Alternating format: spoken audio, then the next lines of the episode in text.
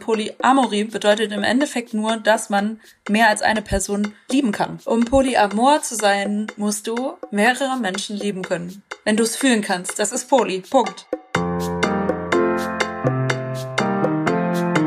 Hi und herzlich willkommen zu Gastfamilie, dem Familienpodcast von DM Glückskind. Ich bin Ella und hier spreche ich mit spannenden Gästen über ihre persönliche Familiengeschichte, um zu zeigen, was Familie alles sein kann. Vielfältig, herausfordernd und wunderschön. Hello, hello, liebe Elena. Ich freue mich total, dass du heute da bist und dass wir heute so ein bisschen über dich und deine Familie sprechen. Die ist nämlich sehr besonders. Ähm, man kann dich und deine Familie verfolgen unter Happy Poly Family auf Instagram. Und der Name deutet auch schon an, dass ihr Polyamor lebt. Ähm, und darüber sprechen wir auch gleich. Aber zuerst mal die wichtigste Frage. Wir treffen uns ja zum Sonntagsfrühstück. Wie sieht denn so ein klassischer Sonntag bei euch so aus? Also ausschlafen ist mit vier Kindern tatsächlich nicht unbedingt so drin. Mhm. Aber ich denke so, hm, ich sag mal, so spätestens um acht sind alle wach. Und okay. äh, dann setzen wir uns eigentlich an, äh, dann geht Julia mit den Hunden raus an der Bäckerei vorbei, bringt Brötchen mit und dann setzen wir uns alle zusammen und genießen unser Frühstück dann. Wer sitzt denn so am Frühstückstisch? Ja, also das sind äh, erstmal ich, dann ja. Julia, die wir werden, mhm. ihre Ehefrau und Julia ist meine Partnerin und dann mhm. unsere zwei Mädels und so der, äh, der kleinste Junge sitzt an mir dran und der andere kleine Junge, der sitzt mit am Tisch. und ihr habt noch äh, Hunde und Katzen, richtig? Genau, aber die essen dann eher unterm Tisch. ja, das ist klar. Obwohl es gibt auch äh, Haushalte, habe ich mir sagen lassen, wo die Katze auch auf dem Tisch sitzt. Also kenne ja. ich natürlich persönlich gar nicht. Also würde ich nie tun. Lassen wir das. Ähm, also ja, also beim Frühstück nur wenigstens. Da, danach. Ja, so ein danach. bisschen Ordnung. Das sind auch sonst ist der Tisch einfach voll, weißt du? So mit ja, der gut, Katze stimmt, bei euch sitzen ja ein paar mehr Leute dran. Ja. Sehr gut. Oh man, ich bin heute so aufgeregt, weil ich ähm, tatsächlich noch nie mit jemandem gesprochen habe, der Polyamor lebt. Ich glaube aber auch, dass ich nicht die Einzige bin, die sich noch nicht so damit auseinandergesetzt hat. Vielleicht können wir mal so ein bisschen die Grundlagen für die Leute, die jetzt sagen, boah, keine Ahnung, was das denn, legen. Ähm, mhm. Ich versuch's mal und du berichtigst mich, wenn ich was falsch sage, ja? Ja, perfekt. Also, Polyamorie ist ein Oberbegriff für verschiedene Beziehungsmodelle, wo mehr als zwei Menschen miteinander verbunden sind. Genau. Und Genau, bei euch sind es ja drei Frauen, die in Polyamorie leben, richtig? Also du lebst mit Julia zusammen, dann ist da noch Vivian, ähm, die ist mit Julia verheiratet genau. und du hast aber keine Liebesbeziehung mit Vivian, aber ihr seid richtig gut befreundet. Genau, also Vivian und ich führen ah. eine freundschaftliche, äh, familiäre Beziehung, sagen wir immer. Das ist Familie, aber äh, eben Genau. ohne, den, äh, ohne die romantische Komponente unter Erwachsenen. Ja. Das heißt, also mein erster, meine erste Frage ist natürlich, wie bist du, also kannst du mal beschreiben, wie so dein Weg war in die Polyamorie? Weil wir alle ja irgendwie ähm, ja mit Monogamie aufwachsen. Wie kommt man auf den Punkt zu merken, ey, das ist irgendwie voll mehr meins? Also, als ich Julia und Vivian kennengelernt habe, ja, der Kleinste, mhm. der quietscht an mir natürlich jetzt, ne? der ist auch da. der ist auch da. Und als ich äh, Julia und Vivian kennengelernt habe, war ich verlobt und damals auch noch monogam und wir haben uns tatsächlich als zwei Paare auf freundschaftlicher Basis kennengelernt und es war einfach dass man sich gut verstanden hat, ah cool, ähnliche Interessen, war zusammen wandern, war mal, hat zusammen Essen gemacht und alles und ähm, gekocht und und Unternehmungen und irgendwann dachte man so, hm, also wir wohnten damals noch 150 Kilometer auseinander. Dann irgendwann war das Gefühl von, irgendwie ist das Vermissen anders, als wenn man, wenn ich meine beste Freundin vermisse. Dass das ein mhm. anderes Gefühl ist. Und ja, dann war das so ein, hm, ist es bei euch auch so? Bei uns ist es so. Und irgendwann hat man angefangen, so ein bisschen drüber zu sprechen und dann war das so, ah, ihr auch, okay. Und dann, dann war es eben, ich sag mal, der Anfang war so, dass wir eben als zwei und zwei Paare auch ähm, zu viert eine Beziehung miteinander eingegangen sind. Mhm. Und ähm, waren dann ein sogenanntes Quad, so nennt man das tatsächlich. Okay.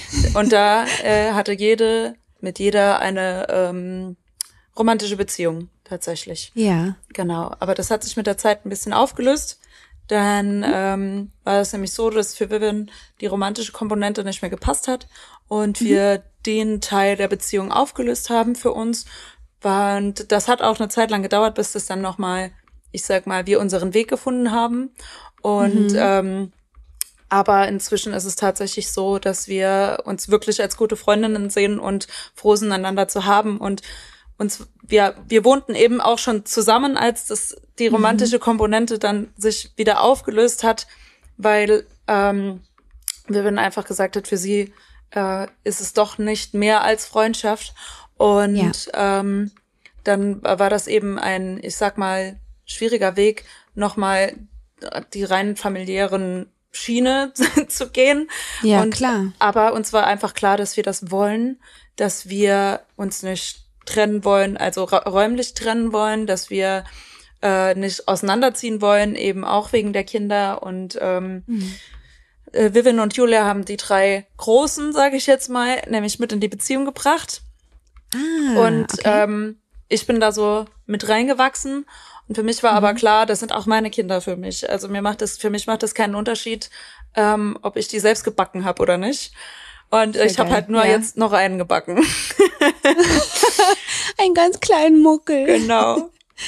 Und ähm, ich stelle mir das so ja. verrückt vor, weil wir ja alle so monogam erzogen sind auch, was so in dem Kopf vorgeht, wenn man feststellt, huch, das, das, aber irgendwie fühle ich das anders. Erinnerst du dich noch dran? War das so für dich so, ja klar, also es ist jetzt so und ich gehe das jetzt so oder warst du da auch unsicher am Anfang und wusstest nicht so, was zum Henker ist denn das jetzt hier? Äh, ja, ganz am Anfang war ich sehr unsicher tatsächlich, weil mhm. äh, ich eben auch Angst hatte, ähm, ich sag mal ganz klassisch, davor Angst hatte, ersetzbar zu sein, dass ich ersetzt ja. werden könnte eben von meiner äh, damaligen Verlobten. Wir waren später, haben wir auch äh, geheiratet, ähm, sind aber heute nicht mehr zusammen im Übrigen und ähm, sind auch geschieden. Hat, äh, mhm. möchte ich aber direkt mal sagen, nichts mit der Polyamorie zu tun, sondern dass wir eben, ja. wie in jeder anderen Beziehung auch, unsere Baustellen hatten und diese dann irgendwann nicht mehr tragbar waren. Ähm, das okay. nur kurz noch dazwischen geschoben, dass das klar ist, warum ich an, am Anfang von noch einer Person spreche und jetzt sind wir aber zu dritt. Ja, ich, äh, sage Finde ich aber schnell. gut, dass du das sagst, weil ich glaube tatsächlich, dass Leute, die sich so gar nicht damit auseinandergesetzt haben, das vielleicht hören können und gedacht haben, ah ja, genau, siehst du, hat halt nicht funktioniert. Genau. Also gut, dass du das auch nochmal so betonst, ja. Ja, weil gut. tatsächlich ähm, die Baustellen, die wir hatten, gab es auch vorher schon. Und ja. die sind einfach nicht weniger geworden in dem Sinn, sondern eher äh, nicht mehr tragbar mit der Zeit. Ja. Genau. Aber auf jeden Fall ganz am Anfang eben diese Angst davor, ersetzbar zu sein, die Angst davor, dass ähm, ja, dass dass meine damals alleinige Partner in meine monogame Beziehung eben an ja. den anderen beiden irgendwas sieht, was ich nicht habe, was dann aber auch bedeutet so, dass ich schlechter bin zum Beispiel. Das war meine Angst, mhm. dass ich dann nicht gut genug bin, dass ähm, dass sie dann vielleicht mit den anderen beiden das hat, was sie eigentlich will. Ähm, so Gedanken kamen dann vor allem hoch. Aber ja. ähm, was auch war, war tatsächlich, hat es mir leichter gemacht, dass ich mit ihr darum, damals darüber gesprochen hatte und sie auch die Gefühle hatte für die anderen beiden. Und damit war mhm. das so ein, ah, dann bin ich gar nicht komisch, die hatte ja auch, dann, dann, dann kann das ja gar nicht so verkehrt sein, dachte ich dann so. Ja. Und ähm, da die anderen beiden das dann auch hatten, dann kam Julia mit, der, äh, mit dem Wort um die Ecke Polyamorie und es war so ein, ah, da gibt es sogar ein Wort für. Vorher hatte ich halt so gar nicht die Berührungspunkte, wie du sagst. Yeah. Keine, keine wissentlichen Berührungspunkte damit, sage ich mhm. mal. Weil ähm, je mehr man in seiner, in, je mehr ich gedanklich in meiner Vergangenheit krame, desto mehr fällt mir auch auf, dass es da vielleicht vorher schon Anzeichen gab, die ich nicht sehen wollte. Mhm. Ähm, weil man ist eben auch darauf, ich sag mal, gepolt, dass, dass man eben einen Mensch findet, mit dem dann glücklich ist und das war's. Und wenn du ähm, dann Interesse an einer anderen Person entwickelst, dann stimmt mit deiner Beziehung etwas nicht. Das ist ja so der mhm. Glaubenssatz oder du würdest dich nicht in eine weitere Person verlieben, wenn du die erste wirklich lieben würdest. Und das mhm. sind schon so Glaubenssätze, mit denen man sich dann auseinandergesetzt hat, wo wir dann immer in, eingecheckt haben von wegen, wie ist das jetzt eigentlich für dich? Bist du noch glücklich? Würdest, würdest du auch die Beziehung mit mir führen, wenn es die anderen beiden nicht gäbe? Würden wir das ja. genau so machen, wie wir das jetzt gerade machen? Und ähm, genau, und das eben auch zu sehen, dass das eine nichts mit dem anderen zu tun hat. Das war so ja unsere Anfangsarbeit vor allem. Ja, das klingt auch also nach so richtig Kommunikationsarbeit. Ich finde, das klingt so in diesem Konstrukt für mich jetzt von außen, die damit gar keine Erfahrung hat, nach einfach einer richtigen Kommunikationsleistung, die man da vollbringt. Einfach miteinander und immer wieder auch ehrlich miteinander sein. Das ist schon eigentlich auch das, was man sich in einer monogamen Beziehung wünscht, aber in einer Polyamoren stelle ich mir das einfach noch wichtiger vor. Dass man immer auch eincheckt, ey, wir beide waren jetzt zusammen los, wie geht's dir damit, ist alles cool, so. Genau, genau. Also ja. Jule hat tatsächlich, äh, wiederholt sie auch immer wieder gerne den Satz, im ersten Jahr hätte ich gerne jeden dafür gehauen, der gesagt, Kommunikation überhaupt gesagt hat, weil wir immer wieder gesagt haben, wir müssen darüber reden. Wir müssen einfach ja. darüber reden. Wie geht's dir denn damit? Ja. Wie geht's dir damit? Und warum hast du davon nicht schon früher gesprochen? Es ist ein stetiges Lernen äh, gewesen und ist es auch heute noch. Ähm, auch alte Glaubenssätze und alte Muster eben zu verlernen, auch in der Kommunikation, ja. dass man vielleicht denkt, X, Person XY muss das doch wissen. Nee, auch in allen Beziehungen im Endeffekt, egal wie viele Menschen involviert sind oder ob es nur eine weitere Person ist. Andere Menschen können dir nicht in den Kopf gucken, sag, was du denkst mhm. und was du fühlst und was du willst und überhaupt. Ja. Ja.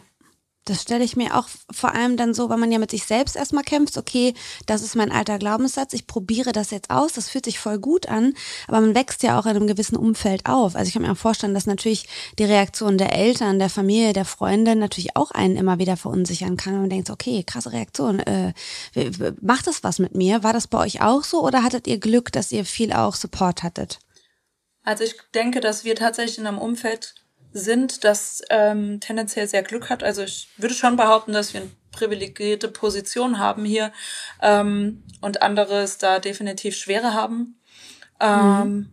Aber es ist so, dass meine Familie war erstmal ein bisschen überrascht, als wir denen das gesagt haben, weil dann war das auch so, warum heiratet ihr dann überhaupt noch? Weil wir eben noch verlobt waren und das war so ein, mhm. das eine hat mit dem anderen nichts zu tun. Ja. Wir waren vorher schon verlobt, wir wollten heiraten, wir wollten, wir waren super happy und wir waren aber eben zu viert. Und wir haben natürlich mhm. nicht zu viert geheiratet, weil das geht nicht. Aber ja. wir haben zu, es wäre auch ein bisschen früh gewesen damals, aber ähm, eine Freundin meinte zu mir auch, ich hab dich trotzdem noch lieb. Und ich dachte so, ich wusste wow. gar nicht, dass es zur Debatte steht, dass du mich jetzt nicht mehr magst. Aber das war die einzige doofe Reaktion, die ich bekommen habe.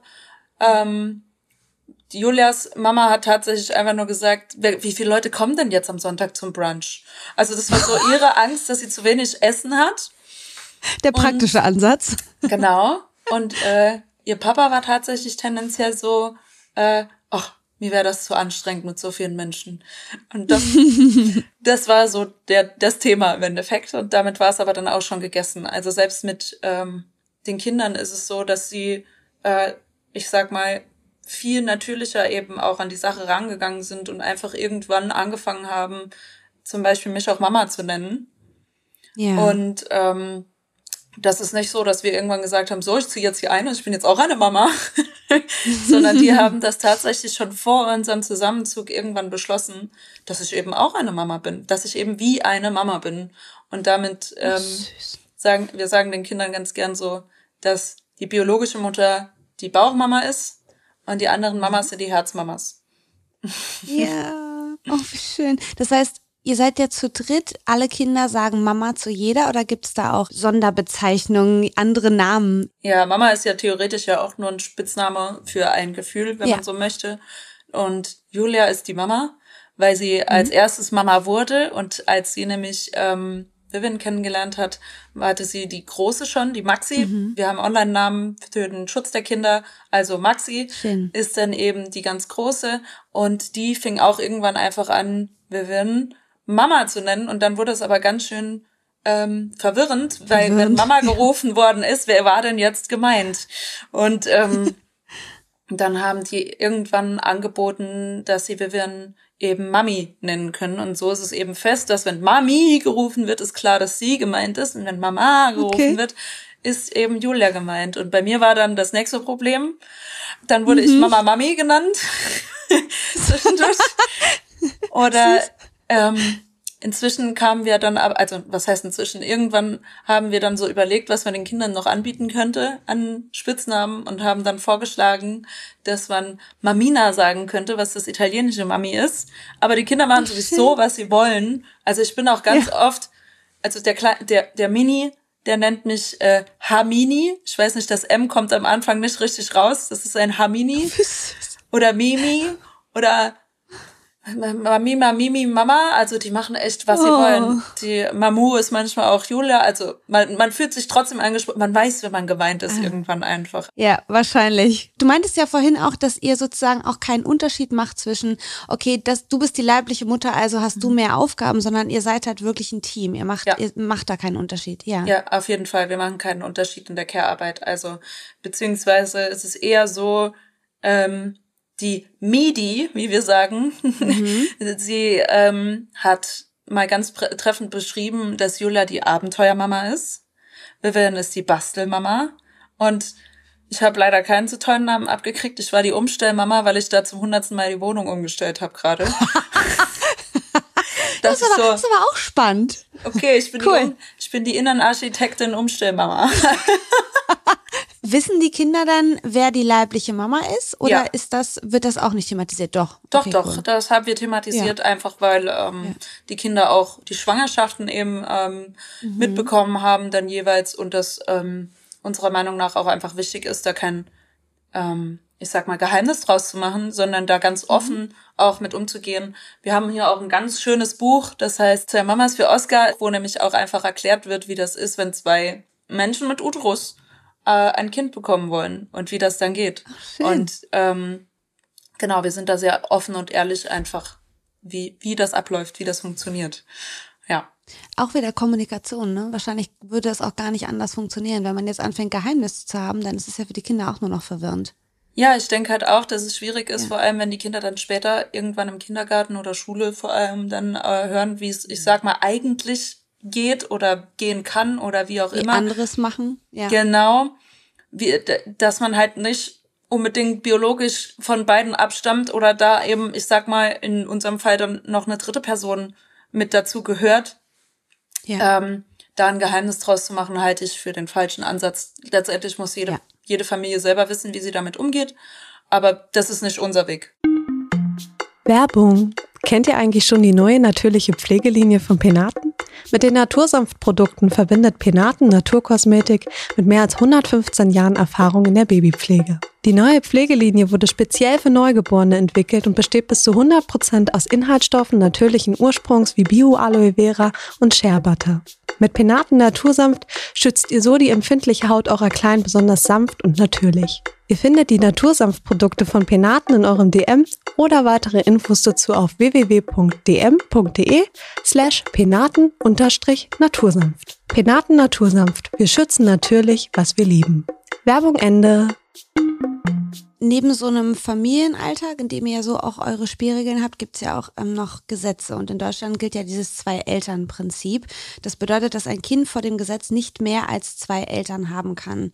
Ähm, sind also diese Verwandtschaftsverhältnisse der Kinder so formal geregelt? Vivian und Julia sind ja verheiratet und ähm, ja. die haben wechselseitig die Kinder adoptiert. Also der äh, cool. Maxi und Midi sind von Julia und mhm. äh, Mini ist von Vivian ausgetragen und hier unser Nano mhm. ist äh, von mir ausgetragen. Und ähm, die haben wechselseitig adoptiert. Da äh, ging das ja. Verfahren, sage ich mal schon, als wir eben ähm, uns gerade kennengelernt haben. Und okay. ähm, deswegen haben die eben adoptiert. Nano allerdings hat nur ein Elternteil, da mhm. ich mit niemandem verheiratet bin. Ja. Ähm, oder nicht mehr, genau. Was würdest du sagen, welche Änderung im Abstammungsgesetz ist momentan einfach überfällig? Also ich denke, was auf jeden Fall überfällig ist, ist, dass wirklich die Ehe für alle eine Ehe für alle ist. Und das bedeutet für ja. mich eben auch, dass gleichgeschlechtliche Paare, wenn sie ähm, jetzt gerade bei eben, wenn zwei Frauen ein Kind machen, dass dann beide eben auch äh, Elternteile sind. Warum müsste ich, wenn ich mit einer Frau verheiratet bin, mein Kind adoptieren oder lassen, adoptieren lassen. Ja. Das mit Mehrelternschaft, ich verstehe, dass das natürlich auch andere Hürden bringt. Ähm, mhm. Sorgerecht zum Beispiel oder äh, wie man dann eben bei Trennung damit umgehen soll. Wenn, dann, dann ist es halt nicht so Wechselmodell mit, äh, mit den Wochenenden, dann ist das wesentlich schwieriger natürlich auch für die Kinder und ähm, ich denke, es ist wichtig, dass dann auch klar ist, es sollte halt immer zum Wohle der Kinder entschieden werden dann. Und die, ja. Eltern, die Erwachsenen sollten sich dann selber zurücknehmen und immer zum Wohle der Kinder entscheiden. Dass ja, es dann natürlich schwieriger ist. Genau, sollte immer so sein, mhm. immer, immer. Ja. Dass es dann mit mehr Eltern natürlich schwierig ist, verständlich. Aber trotzdem, in dem Fall wollen mehr Eltern ganz bewusst für ihr Kind sorgen. Und zwar ganz. Ja. Und auch fürs Einstehen und fürs Verantwortlichsein. Und das finde ich eben so wichtig. Das ist doch das, was wir eigentlich wollen, dass wir dafür da sind, dass wir eben zu 100 Prozent sagen, hey, ich will ganz komplett einstehen für dieses Kind, für mein Kind. Und das wird mir im Endeffekt untersagt. So. Ja. Oder auch, dass Nano eben jetzt nur ein eingetragenes Elternteil hat, wenn mir was passiert. Große Scheiße. Ja, dann ist das nämlich die Sache mhm. von einem Elterngericht. Da kann man notariell natürlich auch Sachen, Verträge aufsetzen und alles, aber letztendlich entscheidet ein Familiengericht, was, ja. was dann damit gemacht wird, weil so ein notarieller Vertrag wird nämlich eher als Wunsch dann wahrgenommen und ein Familiengericht würde entscheiden, was das Beste für das Kind ist. Und potenziell könnte es oh. natürlich passieren, dass es dann aus der Familie kommt. Ich meine, toi toi toi passiert mir einfach nichts. Ich bin gesund und ich werde morgen nicht vom Bus ja, überfahren. Bitte? Aber ähm, aber trotzdem sind das natürlich auch Gedanken, die man sich dann macht. Ja, es ist halt einfach immer noch verrückt. Das ist richtig veraltet. Also ich habe auch eine sehr, sehr gute Freundin, die ähm, mit ihrer Frau zusammen ein Kind bekommen hat und ich habe diesen ganzen Prozess der Adoption mitgekriegt und sie meinte auch, das war so degradierend, wenn man da so sitzt als Paar und wir haben beide nicht geschlafen in der Nacht und dann werden einem so Fragen gestellt, wie du eben auch gesagt hast, so haben sie ein mütterliches Verhältnis. Bitte was? Ich bin vollgekotzt, was wollen sie noch? Also das ist wirklich absurd. Da muss man auf jeden Fall ran, das sehe ich ganz genauso. Ihr lebt ja nicht polygam, sondern ihr lebt polyamor. Kannst du mal für, ja, für mich auch vielleicht erklären, was da der Unterschied ist? Polygamie bedeutet viele heiraten oder viel Ehe, besser gesagt. Ah. Und das gibt es in Deutschland gar nicht. Man darf eine Person heiraten. Also es dürfen zwei miteinander verheiratet sein. Sollte ich dann äh, Julia ich habe ihr gesagt, sie darf nicht. Ich mache das. Ich möchte ihr den Antrag machen, weil äh, ich glaube nach wie vor an die Ehe und daran, dass es eben äh, an äh, per se schon daran, dass es eben eine schöne Sache ist und ähm, mhm. sich äh, die Liebe versprechen und Genau, wenn ich irgendwann den Antrag ja. mache, dann wird es aber eine symbolische Hochzeit, wenn wir dann heiraten. Mhm. Weil wir eben nicht, ähm, weil sie keine zweite Person heiraten darf. Ähm, ja. Genau. Das ist Poly Polygamie und Polyamorie bedeutet im Endeffekt nur, dass man mehr als eine Person ähm, lieben kann. Ja. Ähm, meistens wird das auf die romantische Liebe eben bezogen. Ähm, mhm. Fälschlicherweise wird oft Polygamie auch mit offenen Beziehungen verwechselt, beziehungsweise mit eben sexuellen Beziehungen, also äh, mhm. mehrere SexualpartnerInnen. Und ähm, ja. genau, das ist es aber nicht. Deswegen kurz die Worterklärung. Polyphile ja. und Gamie ist einfach die Ehe. Ja, ah, check, check, check. Ja, theoretisch ähm, müsste man nämlich auch statt von Monogamie von Monoamorie sprechen. Ja, das habe ich nämlich auch überlegt. Genau. Und dann dachte ich so, nee, das ergibt keinen Sinn. Sagt aber keiner. Ja, okay. Sagt niemand. Ja, stimmt. stimmt. Habt ihr im Umfeld noch andere ähm, Menschen, die polyamor leben?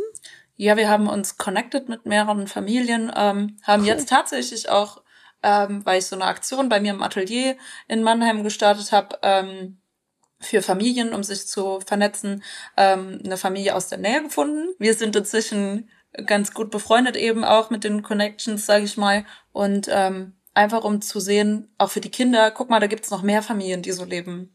Hm. Es gibt noch viel mehr Familien, die auch Polyamor leben. Und ähm, ja. ich hatte auch mal einen Stammtisch gegründet, der inzwischen aber, ich sag mal, nicht mal von mir geleitet wird, weil ähm, okay. das mit ihm einfach ein bisschen schwierig geworden ist. Also mit der ja. Schwangerschaft und allem wurde mir das dann zu viel. Und da hatten wir auch aus Karlsruhe ganz liebe, eine ganz liebe Familie kennengelernt zum Beispiel. Und ähm, Ach, cool. zu sehen einfach, dass es da noch mehr gibt, finde ich total schön. Ähm, ja. Aber wo ich eben auch von der privilegierten Position gesprochen habe, fällt mir auch ein, warum wir nämlich überhaupt auf Instagram angefangen haben, unser unser stinknormales Familienleben zu zeigen, ist, weil viele, äh, äh, Julia hatte damals dann Angst, ich sag mal in Anführungsstrichen, den Kindern das anzutun, weil sie Angst hatte, ähm, wie eben Kinder in der Schule reagieren könnten und sowas. Und mhm. hat dann eben ganz bewusst eine geheime Facebook-Gruppe gegründet, die Happy Poly Family heißt. Die findet man auch nur, wenn man Julia anfragt auf Facebook und dann kann man da rein. Die ist wirklich extra geheim, weil ähm, da auch Menschen drin sind, die sagen, sie können nicht öffentlich darüber reden, weil sie sonst aus der Gemeinde, aus dem Dorf geschmissen werden, aus eben einfach Angst haben vor den gesellschaftlichen Konsequenzen und dann eben, ich sag mal, Mama zwei, sage ich jetzt mal so, zu Hause Mama zwei in der Öffentlichkeit die Tante ist. Und oh das finde ich halt auch so krass. Und wir haben gesagt, das wollen wir nicht. Wir wollen den Kindern auch nicht vorleben, dass es was Falsches ist. Ähm, ja. Weil wir eben trotzdem eine ganz normale Familie mit, in unserem Fall, einem Elternteil mehr sind, einer, einer Bezugsperson mehr sind. Und ähm, mhm. ja, wir wollen denen nicht vorleben, dass, dass man das verstecken muss. Dass wir falsch sind, ja. dass da was nicht stimmt. Das ist ja auch total wichtig für deren Identität, nicht das genau. Gefühl zu haben, wir sind irgendwie gefährdet. Aber genau. ja, das ist natürlich ein Aspekt, ne, wie viele wohl auch ähm, ja da draußen rumlaufen und so leben und das geheim halten müssen, weil sie sich nicht trauen. Das ist ja auch, genau. also die Vorstellung finde ich gruselig. Ja. Was glaubst du, warum ist denn diese Reaktion auf jedes andere Modell außer Vater, Mutter, Kind so krass? Unbekanntes macht oft Angst. Das ist mhm. es. Und man kennt eben Mutter, Vater, Kind ja. und hat dann Angst davor, dass vielleicht der, die Partnerin irgendwann sagt, ich möchte jetzt auch eine weitere Person und dann muss man sich mit sich selbst auseinandersetzen, mit den eigenen Ängsten, mhm. mit den Glaubenssätzen und allem und um Gottes Willen sage ich immer, Monogamie ist nicht verkehrt. Das darf jeder eben entscheiden und leben, wie er sie möchte, aber bitte eben auch andere dann so leben lassen, wie sie wollen. Und viele haben, denke ich, mhm. wirklich Angst davor, dass es sie dann selber betrifft oder sie missioniert werden. Und darum geht's im Endeffekt ja, ja gar nicht. Es ja. geht nicht darum, dass das eine besser oder schlechter ist. Es geht einfach darum, dass manche Menschen anders leben wollen. Ja. Ja, ich glaube tatsächlich, Angst ist ein Riesending, weil natürlich alles, was man kennt, gibt einem Struktur und dann kann man sich dran festhalten. Und wenn die Struktur wackelt, dann wirst du unsicher und dann hat man wahrscheinlich auch deswegen so diese, ich, mich wundert halt immer diese Wut so. Ich, ich, wie nimmt, hier nimmt doch niemand was weg, bleibt doch ganz ja, ruhig. Genau. Ähm, aber es macht natürlich, vielleicht ist das wirklich dann die Angst, die dann sich in Form von Wut einfach äußert. Ne? Ja, Angst wird schnell zu Wut und Wut ist laut und ja. ähm, manchmal ist das auch ganz schön anstrengend, kann ich sagen. Jedes Gespräch, was du jetzt in dem Fall führst, das führst du ja auch für die, die nach dir kommen, für die Generation, genau. die dann vielleicht einfach freier leben können, weil ihr einfach mutig seid und das auch thematisiert und zeigt, ey, das ist unser Weg und ähm, vielleicht bist du in deiner Beziehung total unglücklich, weil du dich einschränkst in Situationen, wo du eigentlich anders tickst, so. Ja, das stimmt, ähm, genau das, ja. Was würdest du sagen, für wen eignet sich Polyamorie? Was sind so Eigenschaften, die man haben sollte oder vielleicht auch nicht haben sollte? Das kann man so gar nicht sagen, tatsächlich. Also ganz viele Menschen denken, dass sie, um Polyamor sein zu können, sage ich jetzt mal, eifersuchtsfrei sein müssen. Das stimmt aber nicht. Das wäre jetzt auch meine Theorie gewesen, tatsächlich. Um Polyamor zu sein, musst du mehrere Menschen lieben können. Romantisch. Mhm. Punkt. Das ist es nämlich schon. Wie du dann damit umgehst, ist, steht auf einem ganz anderen Blatt. Aber du kannst auch Polyamor ja. sein und eine monogame Beziehung führen. Also, das ist Poly genug, wenn du es fühlen kannst. Das ist Poly. Punkt. Du, ähm, ja. Weil ich krieg auch öfter jetzt so die Nachricht von wegen, du lebst ja jetzt monogam, weil schließlich hast du nur eine Partnerperson im Moment, also eine Partnerin im Moment. Und das ist so, trotzdem kann ich Polyamor lieben, mhm. fühlen. Aber zum Thema Eifersucht ist nämlich auch, dass wir da einfach reingewachsen sind und es immer die Frage ist, wie man damit umgeht. Wir werden super oft mhm. zur Eifersucht eben gefragt. Ähm, und gerade am Anfang war das viel mehr Thema. Wir sind jetzt nicht eifersuchtsfrei, aber wir wir haben einen Weg für uns gefunden, wie wir damit umgehen. Und zwar darüber reden. Kommunikation. Mit Überraschung, gell? ja. Ja. Und äh, es ist nämlich einfach so, dass wenn zum, solange ja alles innerhalb unserer Absprachen ist, also wir haben in dem Sinn ähm, innerhalb der Familie keine Regeln mehr, aber ganz am Anfang gab es Regeln. Es gab Regeln, wer äh, wie mit wem Dates hat oder wann wie oft und überhaupt. Und also ganz mhm. am Anfang hatten wir das, kann auch helfen, gerade am Anfang, kann ein Weg sein, muss aber nicht. Ähm, mhm. Genau, da muss jeder für sich einfach selber gucken, wie das mit der eigenen Beziehung hinhaut, wenn man vielleicht auch startet ja. damit. Und ähm, da gibt es nicht das Rezept für. Aber das war so ja. Unser Weg, dann einfach damit umzugehen. Und wie gesagt, wenn alles innerhalb der Absprachen ist, wie die aussehen, ist ja auch wieder individuell. Aber ich dann mhm. Eifersucht empfinde, dann muss ich mich ja fragen, warum. Wenn jetzt nämlich mhm. zum Beispiel Julia und Vivian ausgehen, fühle ich mich dann schlecht? Warum? Weil ich vielleicht mhm. mir auch Zeit wünsche mit ihr, mit, mit meiner Beziehungsperson alleine. Und ja. dann ist es aber an mir nicht zu sagen, du bist blöd und schmolle jetzt und äh, ärger mich und sag nichts dazu und warum bist schmollst du dann jetzt? Gar nichts, das musst du von alleine gar wissen. Nichts. Genau, nix. genau. Sie ist gar nichts. Und dann rede ich drei Tage nicht mehr mit ihr. Das bringt halt niemandem was, weder mir noch ihr mhm. und oder der Familie. Und ähm, sondern dann liegt es an mir zu sagen, hey, ähm, man kann ja auch sagen, ich habe mich damit irgendwie blöd gefühlt, weil XY oder hey, ich würde mir Zeit wünschen. Also ja. nicht in den Angriff halt zu gehen. Und das ist manchmal oder war gerade am Anfang auch schwer. Da eben, weil man das so gelernt hat, finde ich. Ja, klar. Da ich finde es auch so spannend, dass ihr ja auch Strukturen geschaffen habt am Anfang, weil wir jetzt gerade so gesagt haben, naja klar, ja. Menschen haben Angst vor den Strukturen. Ihr habt euch auch erstmal Strukturen geschaffen, um da auch ja. so reinzuwachsen dann am Ende, ja. Ja, absolut, genau. Das passt genau. Am Anfang haben wir Strukturen geschaffen, weil, mhm. ja, um die Unsicherheit ein bisschen einzudämmen einfach, um zu wissen, ja. wo man dran ist in dem Sinn. Ja. Genau. Ja.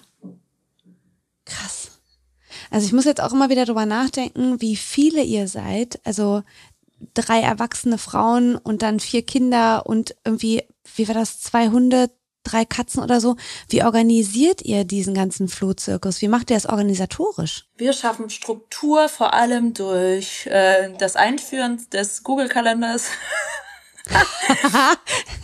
ähm, ich hatte den vorher schon wegen meiner Selbstständigkeit und war dann so, ja. also das Einfachste überhaupt, statt jetzt irgendeine andere App anzufangen, ist, hier ist ein Kalender, eine Kalender-App und wir machen da jetzt noch mehr Kalender rein und dann äh, seht ihr meinen Kalender und ich sehe euren Kalender und inzwischen ist es so, dass wir eben einen Happy Poly Family Instagram Kalender haben. Wir haben einen Family Kalender, das sind dann halt Sachen für alle oder auch mhm.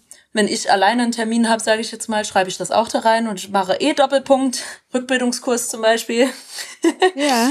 und äh, Julia schreibt, dass einfach alle Bescheid wissen, was Sache ist. Ähm, und wohin der Termin gehört. Manchmal ist es auch dann einfach. Ich habe jetzt gedacht, du erzählst jetzt und wir haben die 25 Apps und dann haben wir da lauter Zettel überall in der Küche hängen und jeder welche Pläne und so. Das wäre tatsächlich dann eher ich so, alles durchstrukturieren. Aber einfach sind wir mit dem Google-Kalender. Ja, der Richtig Kalender gut. hilft super gut. Also wirklich, anders würde es auch nicht gehen mit, den, mit so vielen Menschen einfach, die zu strukturieren. Oh Mann, ich habe noch tausend Fragen, aber wir sind schon am Ende von der Folge. Wir haben am Ende immer so eine kleine Schnellfragerunde.